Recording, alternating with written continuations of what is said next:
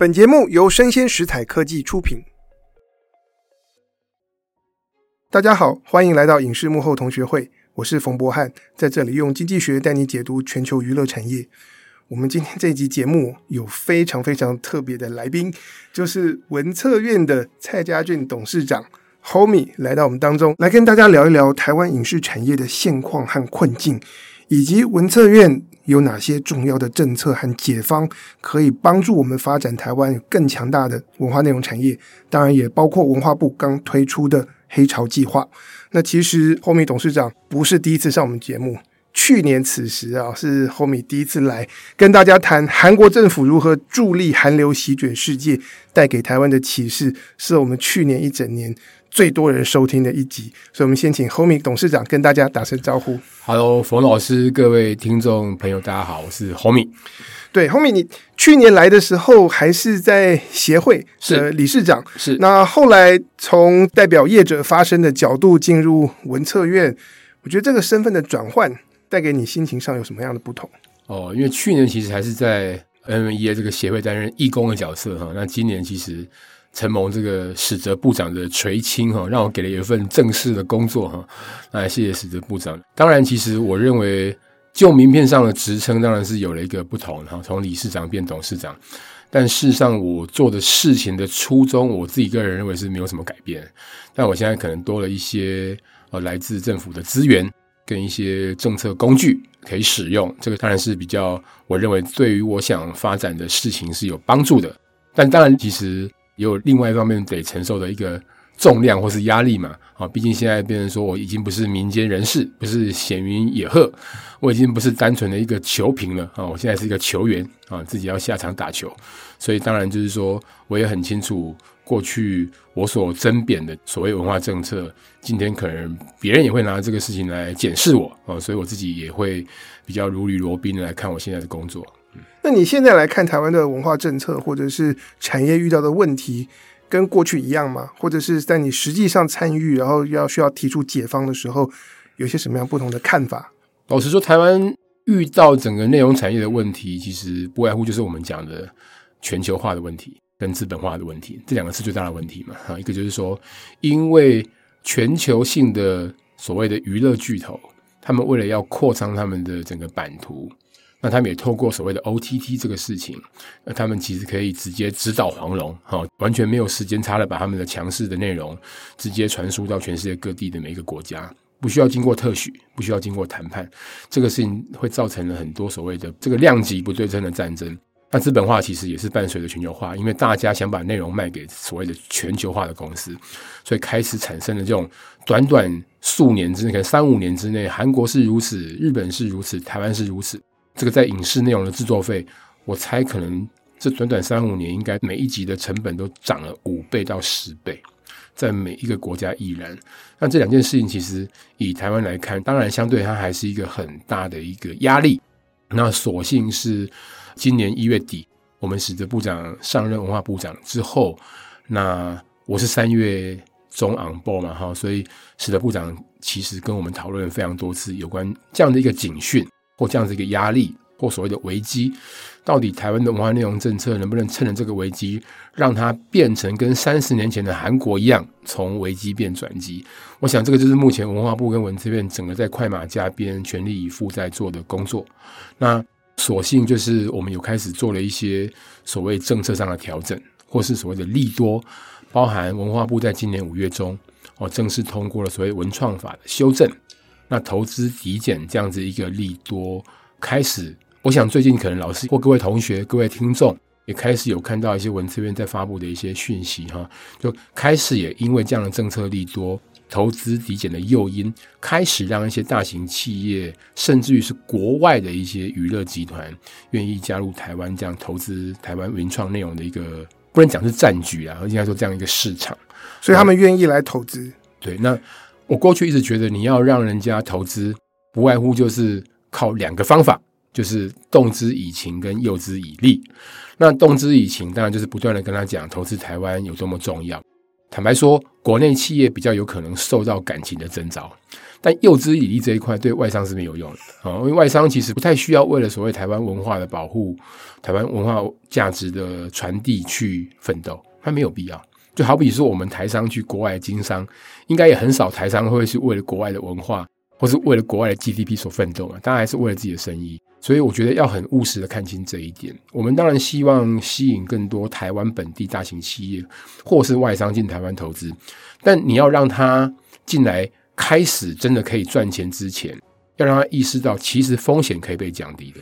OK。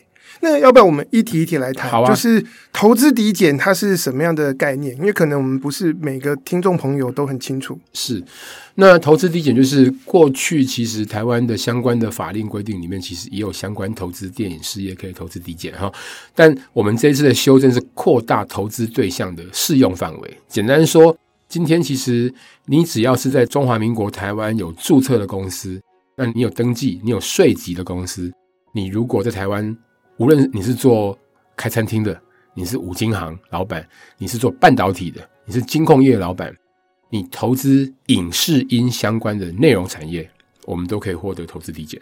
那这一个在以前其实是前所未有的，应该是说以前我依我所记得的哈，以前是被政府认定为文创事业的公司.投资文创事业有获得抵减，但那个铺额很小嘛，对，或或甚至说那些公司本身其实本身可能也会因为。并没有获利，它本身就不用缴税，所以抵减对于这样的公司其实是没有诱因。所以它是帮影视产业或者是文创产业吸引产业外的资金。没错。那假设他们投资一千万，那可以抵减多少？是抵税，是不是？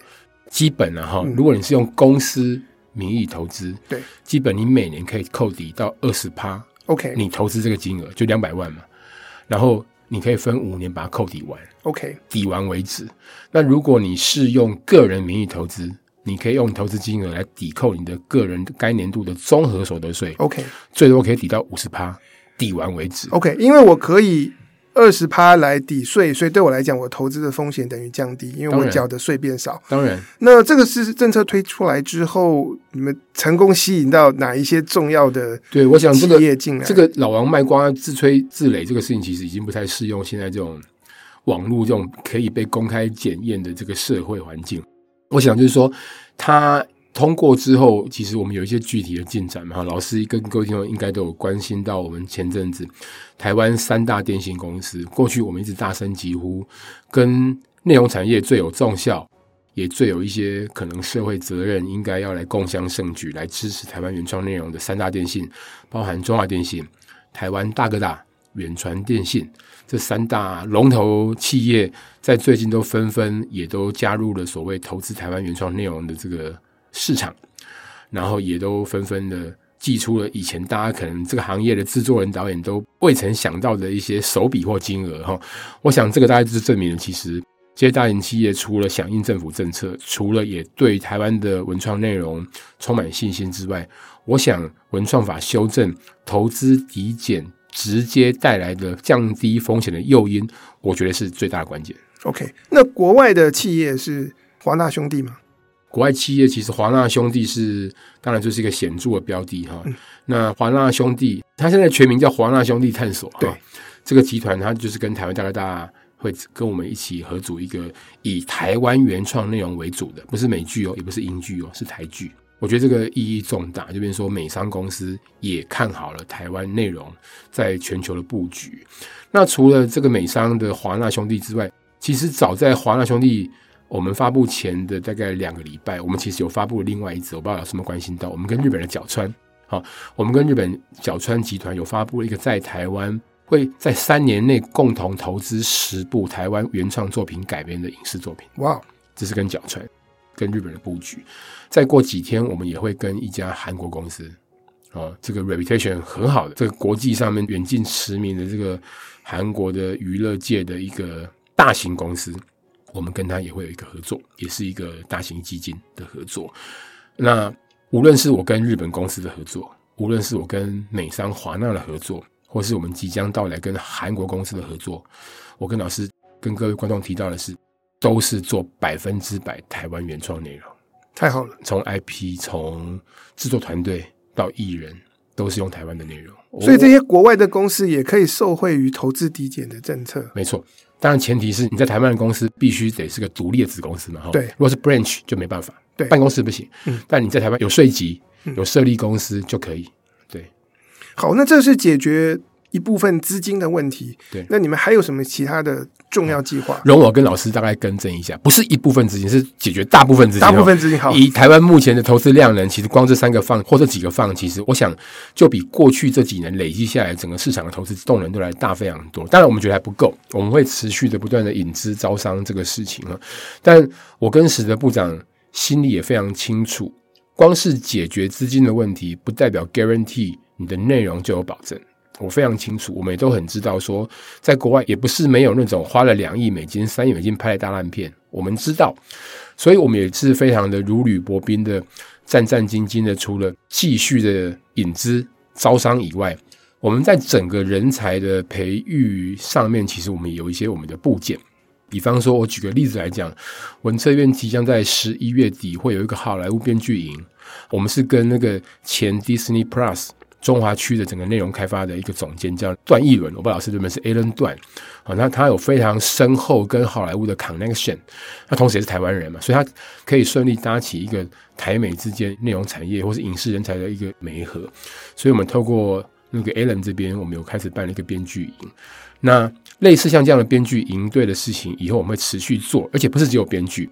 可能前期开发、导演、灯光、摄影、后期、虚拟摄影棚的操作人员，我们可能会有不断从明年开始会有非常多一些充实的课程会引进台湾。我讲的这个课程不会只是放烟火式的邀请大师来讲一小时、两小时，我要讲的是每一个 class 都是一个长达两三个月以上的扎实的课程。这个是我们现在在正在规划的。那我们除了把大师课程带进台湾。同时，我们也在考虑跟计划，怎么样也透过文策院跟文化部的资源，把人带出去，送出去国外，不管是去实习、去实做、去加入国外团队，这也是一个我们现在都在紧锣密鼓在安排的。对，我觉得这样的眼界跟交流是很重要的，非常重要。对，但是我们心里也要，老师应该心里也有数，就是说，像这样子长期扎根的交流工作，它也不会是一两年看到成效，我们会持续来做。诶，像这样子的课程跟资源。是谁可以参加？因为我们节目的听众其实还有不少是非常年轻的团队或学生，是，是因为有一些不同的专业课程，我想可能受众可能会有一些不同的选择哈，不太一定。有一些编剧的课程，可能我们会真的挑的是他真的必须要已经有编剧实务课程经验，他才有办法跟真的所谓职业编剧对到话。或是可能我们会指定题目让它当做结业的一个题目，OK，要诗作。对，但我们也一定会去顾虑到有很多新兴学子，或是对这行业有兴趣的年轻人，他们怎么样在第一步就会有一些正确的引导。这个我们会同时来想。所以简单来讲，一个影视产业的人才培养。方方面面哈，前期开发、编剧、导演、摄影、制作、后期、虚拟摄影棚，它都是，但它可能也都会分成不同的高阶、初阶之类的班别，这些东西我们都有在思考。另外一方面，我刚刚提到了，像这样子人才的养成，无论送出国或请大师来台湾，这都需要很多时间跟资源才有可能看出效果。这个我觉得文化部跟文策会持续来做，但另外一方面，有一个可能比较速成。能看到效果的、立竿见影一点的，就是大型的国际合制，以战代训呐，哈，带资进组啦，这个也是一个文策院目前其实很积极在推的一个业务。举例来讲，我们最近应该，我也不敢讲正确的时间点哈，可能最近我们应该就会有一些消息，是我们在帮台湾的一些优秀导演跟国外的一些电影公司，由我们投资当一个媒介，让台湾导演。可以跟国际电影公司合作一个以华语发音为主的一个台湾电影。OK，这样的政策背后的一个想法是透过国际的合制，然后来提升我们的产制的专业能力，然后也可以让我们的从业人员能够更加的国际化。我觉得国际合制有几个好处哈，第一个直接就是以战代训，让我们的团队得以跟比我们的拍摄的一些环境或技术相对比较。前进的团队直接做学习跟交流，那这个是第一个，在于技术上的提升。第二个是我们可以透过跟国际团队的合作，打开国际市场。你以前说台湾要卖去国际，卖去韩国，卖去日本，卖去美国，哦，讲起来都很轻松。可是人家为什么要接受你的内容？其实他没有必要嘛。只有一种可能，他非要不可。当他是股东的时候，他为了要赚钱，他必须就进去。所以第二个就是说，呃，你可以打开国际市场。第三个就是说，对于短期的投资报酬率来讲，也会因为国际团队的加入，让这个财务上的可能性变比较大。当然，它也有可能是因为国际制作，你投资的一些单笔金额也会比纯本土国内制作来的高。可是也因为它的国际制作，它能够销售到的一些管道，或是说吸引到其他海外观众的一些青睐，我觉得这个相对会提升呢、啊。所以我觉得国际合资也是一个我们目前都很积极在开发。那文策院其实做国际合资也不是现在开始做，以前就有做。过去文策院有透过一个院内的一个叫 TICP 的机制，我不知道老师知不知道？我不太清楚。好，TICP 它就是有在做一些比较偏欧洲独立制片的一些国际合资，那那个也很好。好，可是我们现在更想要扩大来做一些可能除了欧洲独立制片以外可以得奖的以外，得奖很好。那我们现在想要做一些名利双收的，所以以前比较是。艺术片取向，以前比较是好，那艺术片的支持还是做了，只是说以我们现在文策院被赋予的意义，其实商业化的目的是比艺术性更高嘛，哈，所以我们现在其实会用更多的资源去做更大型的、更国际化的、更商业化的国际合资。现在讲到人才的这一题，因为刚才提到说。解决大部分资金的问题，然后国际合制，然后未来近期会多开很多计划。那我们的产业有这么多人吗？因为我觉得刚才提到的是对人才值的提升，对。可是我们也需要人才量的提升，有更多的人加进来。对，有更多人加进来这件事情，我觉得无可讳言哈。老师，我想要请教你，你觉得大家进台积电跟红海上班，主要是为了什么？是为了更好的做半导体很有趣，还是去穿无尘衣这个很有趣？不是待遇好，待遇好，没有别的了。对，就是待遇好。我觉得老师应该知道，我是一个极端奉献资本主义的人。然后没有什么比待遇好更能够让大家高阶、优秀、聪明的、学历好的、长得帅的、长得漂亮的这些人，所谓的顶尖一流的人才，愿意前仆后继进这个产业服务。没有什么比待遇好能够吸引人才的。那过去台湾的影视产业。一直的论述都是怎么样吸引人才，这是个有意义的行业，这有情怀啊，这个台湾价值啊，这个事情圈内人讲讲可以，他破不了圈呢、啊，他破不了圈。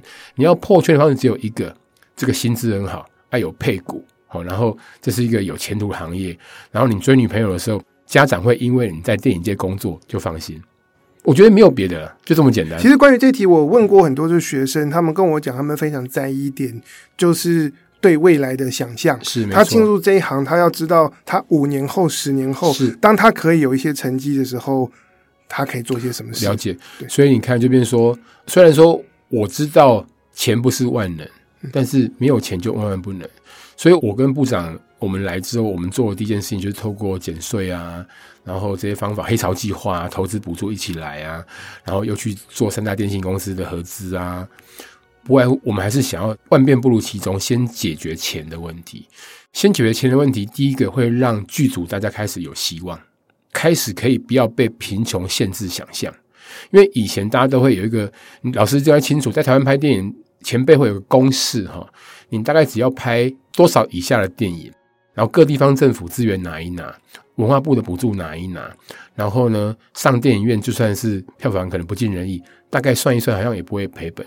这个事情其实是限制了我们大家拍片题材的一个想象，更是低估了观众的一个审美。我觉得是最可怕的事情。那可是也不能怪这些前辈，因为以前的资源不好找，他能够想到就是这个方式。可是观众真的是不会在乎这个，尤其当观众被 OTT 给养成这样子的时候，我真的觉得，所以我们先把钱的这个事情搞定，至少可以让大家对于题材的想象扩展，然后。题材想象扩展一部戏，如果从以前的预算三千万，现在开始有人可以去想三亿这个事情。三亿的预算跟三千万的预算用的人力截然不同，物力截然不同。你需要带动的产业升级截然不同。这种事情你做个几年下来，我想各大专院校的影视科系可能就开始重开了。这个事情我觉得意义是在这边，所以我还是知道我们最近做了这么多招商引资的事情，还是有很多业界前辈跟我讲说啊，这个行业没有像你想的那么简单。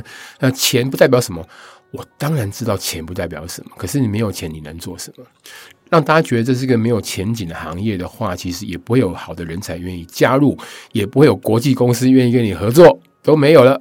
所以，我们先解决钱的事情之后，接下来我知道挑战才开始。好，所以人才的养成这些东西，我们也一步一步想要去把它扎实的来做。在钱的另外一端，我看到的挑战是市场，因为当我们把制作规格跟预算提高了，台湾市场是不足以支撑它回收，那就需要打国际市场。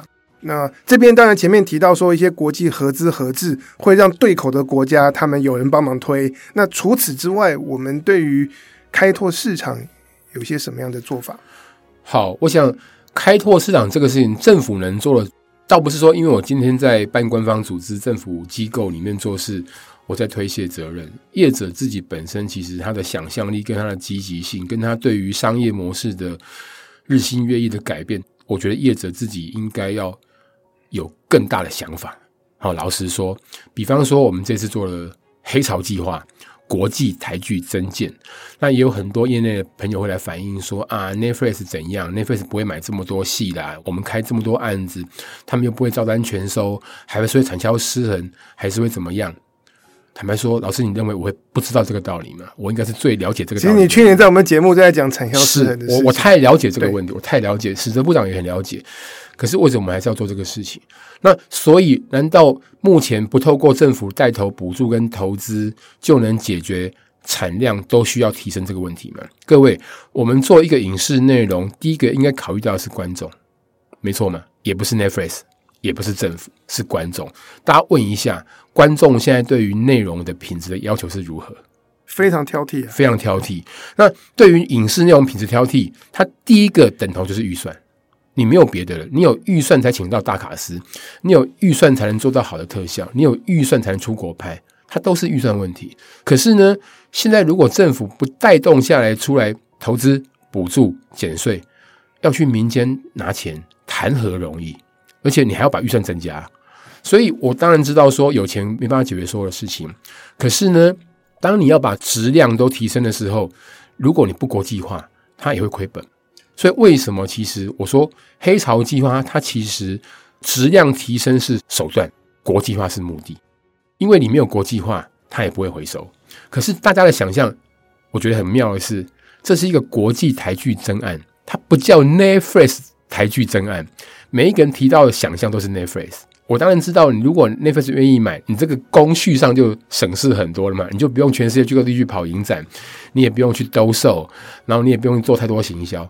我觉得大家被 Netflix 训练到有点懒，也有点被限制想象。国际台剧增建，你告诉我说，如果你跟日本 NHK 合作，是不是国际台剧？当然是啊。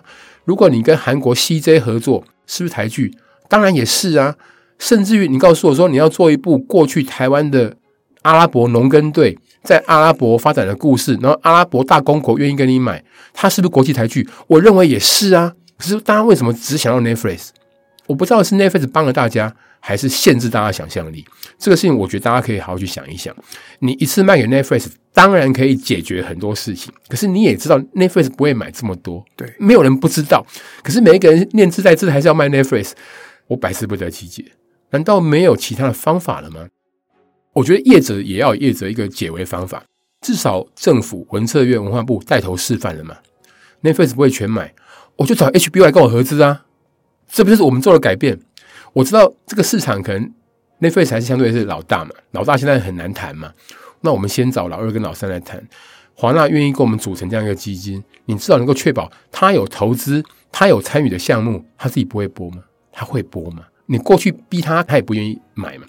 他现在是股东了，他也必须得考虑到自己的平台上面的一些效应。所以我说，当文策院、当政府有跨出这重大一步，想尽办法去。跟非 Netflix 阵营交涉，我觉得业者自己是不是应该也要更努力一点，去求新求变，去突围啦？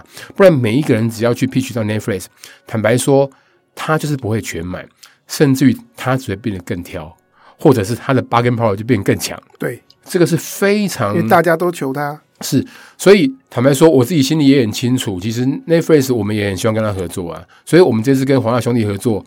另外角度，我也在跟 Netflix 放话嘛。如果 Netflix 愿意跟我们合作，我们也很乐意啊，我也很乐意啊。哈，我们也释放出这样友善的讯息。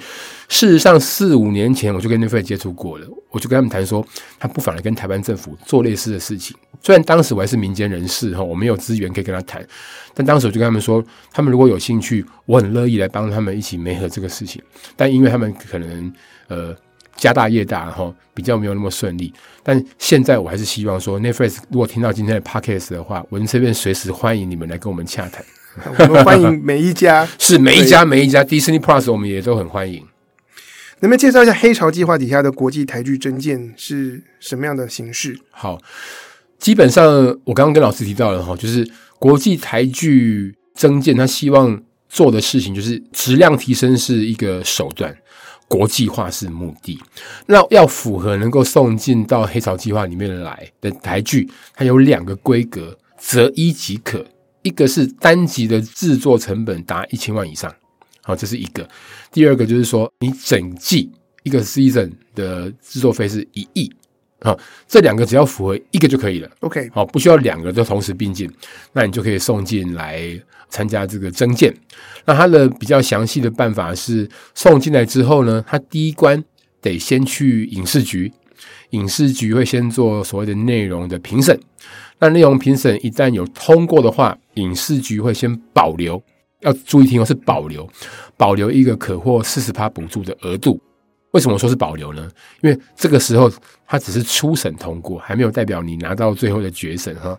影视局通过初审之后。会转送到文策院来，文策院会来做所谓的投资审议。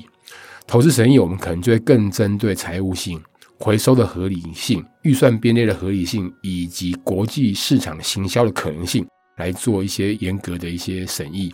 那文策院的审议如果也通过了，那就恭喜你，文策院这边也会再跟着投三十趴。那四十趴、三十趴加起来，等于就帮你先解决了可能七十趴的。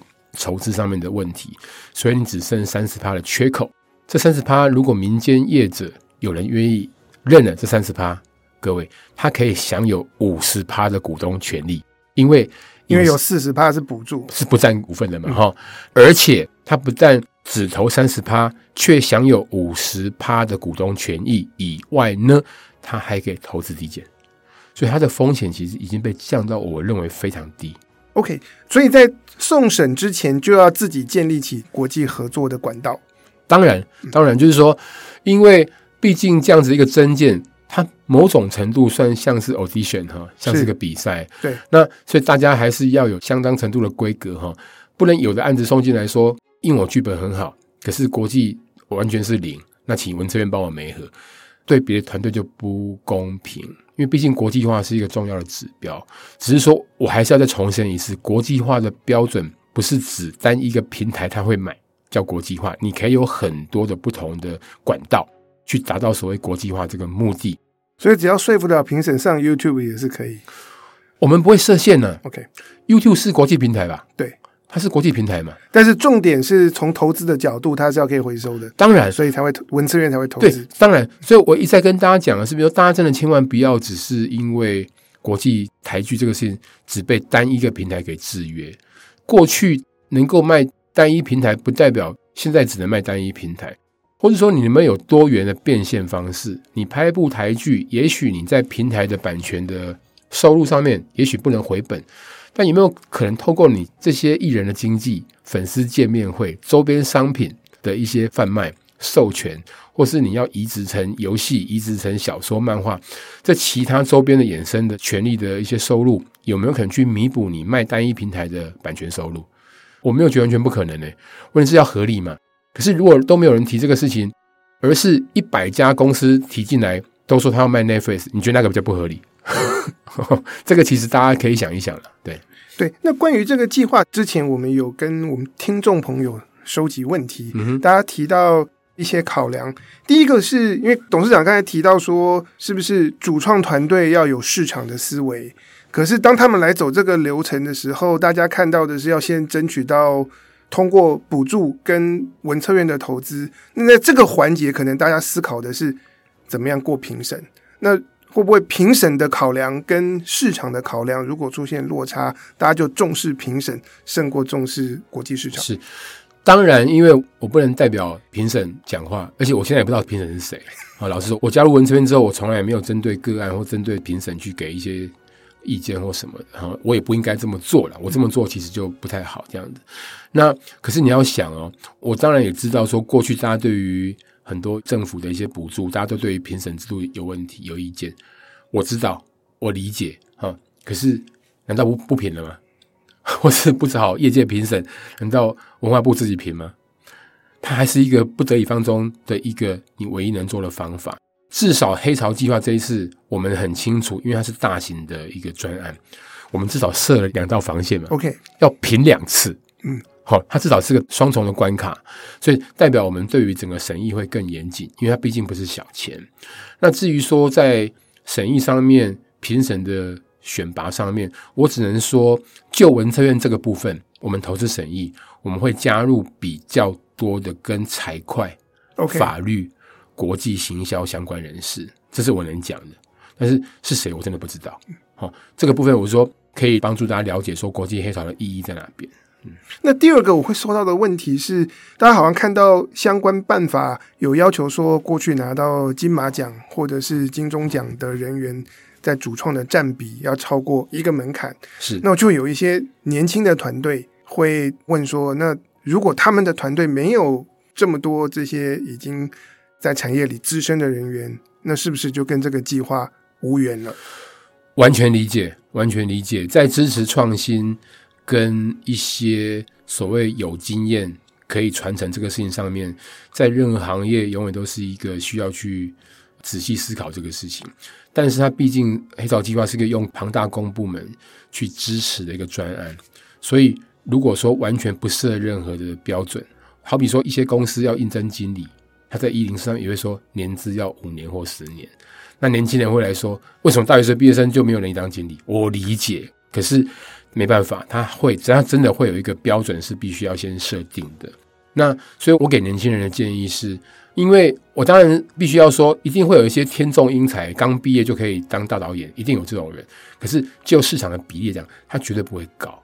所以，年轻人毕业之后，也许加入金奖团队，先来合作送黑潮，可能是个方法。然后，那所以我是说，这个事情，它毕竟这个是个增件，它必须要有一些。基本的门槛去对各界交代啊，所以这个事情就是说，倒不是说剥夺年轻人创业或是说创意的机会，而是说他必须要一个这样的安排会比较好。第三个我会收到听友的问题是，大家提到其实过去很多年政府也有在补助影视，但有的时候补助是从文化的角度出发，也就是台湾内容或是跟我们自己历史文化相关的东西优先。那这次的。黑潮计划也会有人在问说，它是文化为主还是产业为主？好，我回答这个问题之前，我觉得大家都要先认真的先去想这个事情，就是说以台湾的特殊的地缘政治，以台湾现在特殊的国际上的整个人际关系，台湾是不是真的非常需要国际上的友人，以及台湾是不是真的非常需要让大家更认识到台湾这个国家？可能从过去到现在。所以你说，以政府的立场，他会不会希望鼓励有这样子的故事可以来诉说台湾历史？他一定会。可是我还是要补充一句，他是鼓励，他不是限制，他是鼓励。我举例，我记得我曾经跟老师谈过，韩国的国内电影票房非常可怕，因为韩国的国内电影就占他们自己的票房市场的百分之六十到七十，非常可怕。韩国影史上排名可能前三十名的电影。每一部可能都有台币二三十亿、三五十亿台币的票房。老师知道韩国历年来票房第一名的电影是哪一部吗？欸，我不知道，是《明良》。OK，《明良》那韩国历史的，韩国历史，而且是讲日韩的一些海战的故事。但就是他们国内票房对？光国内，对，我讲是光国内，国外我还不讲，光国内就这个票房。嗯、所以我要讲的是，变成说，如果可以有一部电影。它既可以让台湾的历史被世人所理解，但它又可以带来极大商业效应。为什么不？我觉得过去大家会有点想到说，好像台湾要拍历史故事，好像就一定是充满文化氛围，就不能拿来赚钱的？难道美国就没有一些以美国历史铺陈却获得极大商业价值的电影或电视吗？没有吧，很多吧？应该有，但是还是比不上漫威。是，对。可是你也不会只有一种漫威类型电影在美国称霸嘛？我要讲的是，既然是政府来主导的整个侦案，我们当然会去鼓励。如果有人可以去诉说在台湾的历史，让大家更了解，他绝对是鼓励。可是他不会是限制，我还是要重申，他不会是限制。国际台剧侦案这个事情，坦白说，为什么我们会设两道的评审？就是希望在所谓老师提到文化意涵这个事情上面，跟投资的价值这个事情上面取得一个双重的一个认证，所以你今天获得了第一关的补助的保留名额，可是你后面那一关投资审议没有过，他就没过了耶，他就没过了耶。好，当然反过来了，如果你财务规划写得很好，第一关没有过，也就送不过来了嘛。对，好，所以这个双重的环环相扣这个事情，我们希望透过这个事情达到一个平衡性。对，因为比方说，当我看日本跟韩国作品的时候，他们很多东西在题材上面并不是日韩，像是那个韩国音乐剧刚来台湾演出，拉赫曼尼诺夫，俄国作曲家，或者他更早以前他们有小王子。那日本动画的话，小时候我们看那个北海小英雄是拍维京人，但是后来长大才知道日本画的。是 One Piece，它没有特别的国籍的指涉，所以这样子的东西。在黑潮计划底下，是不是也可以得到鼓励，或者是有更多元的发展？我还是要说一次，因为我不是评审，嗯，因为评审也不会是只有少数几个人，对，我没有办法帮评审说像这样的，你说台湾拍《北海小英雄》会不会过？我不敢讲，嗯，可是我能讲的是，在我们的讨论之内都没有说这样是不行的。OK，对，所以题材其实是不设限，但是是台湾本土的历史文化的内容。当然是会包含在里面，当然这样的意思。当然，当然是。那这个黑潮国际台剧征件，它在数量上有限制吗？还是目前我们没有给一个明确的数量说，说啊，我们只能过几件？没有，嗯，没有。也就是说，因为其实我们与其说是第一届，然后我们九月四号公告这第一届黑潮计划，十月四号才会截止收件嘛，所以到现在我们还不知道正确会有多少人来申请。又或者到时候评审会审出多少，我们现在也还不确定。当然，我现在我有听说各种市场传言了，就很多人会来送，很多人会来送。但我们现在也还不确定，知道说会有多少人来送。我们就是三个月给大家送件嘛，九月四号公告，十月四号截止。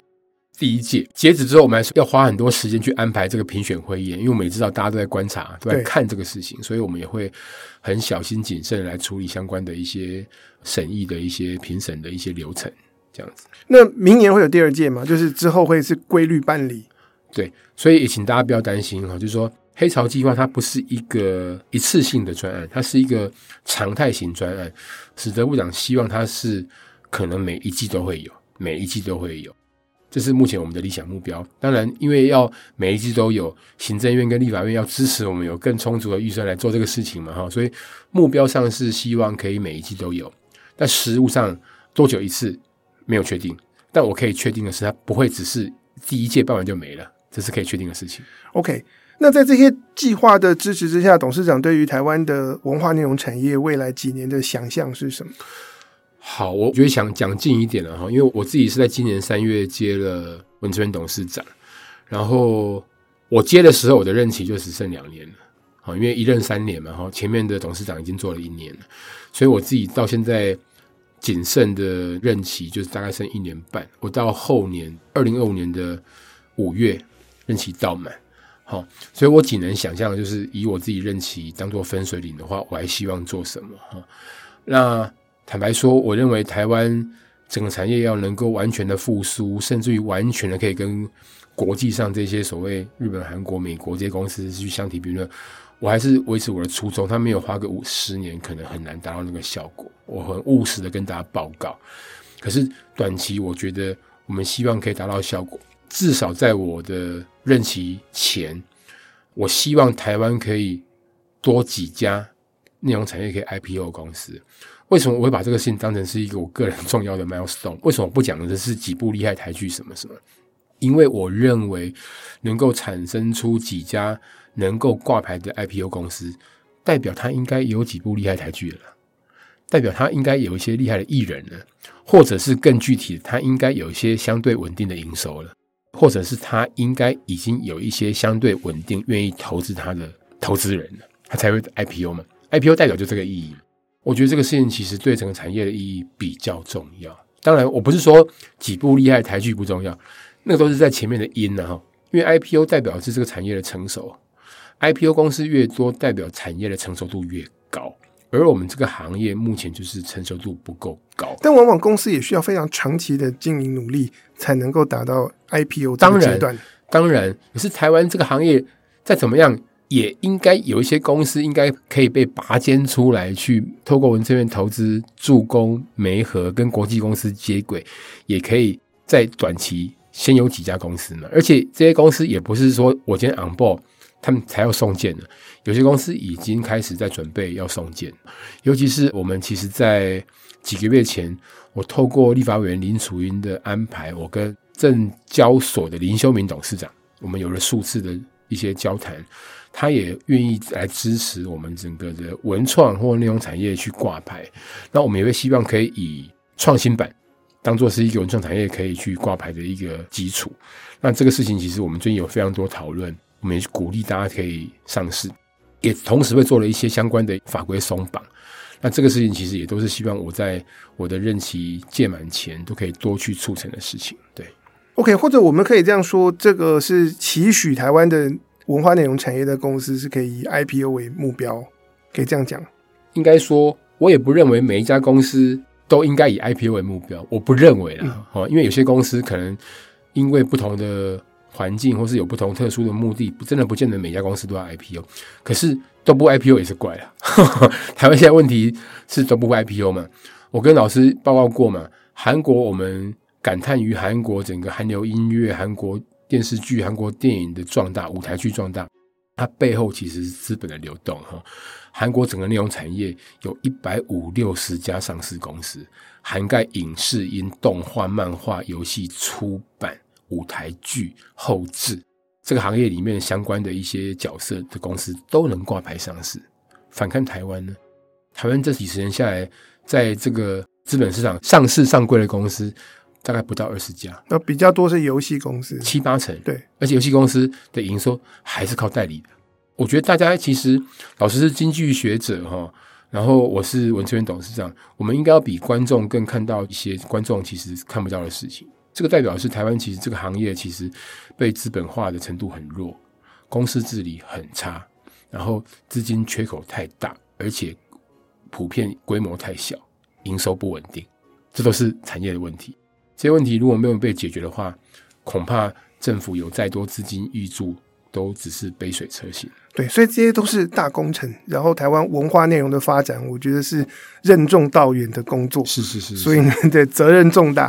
所以我们今天很高兴是文策院的蔡家俊董事长来跟我们大家分享他对台湾文化内容产业的观察，以及他们在推动的政策。是啊，期待大家一起努力。谢谢冯老师，谢谢各位观众。大家对于文成面有任何的一些批评指教，真的可以跟过去我的批评一样，也继续给予批评。谢谢。以上就是我们今天的内容，希望你喜欢，请大家帮我们的节目按赞、追踪，并且给我五颗星。我是冯博翰，影视幕后同学会，我们下次见，拜拜，拜拜。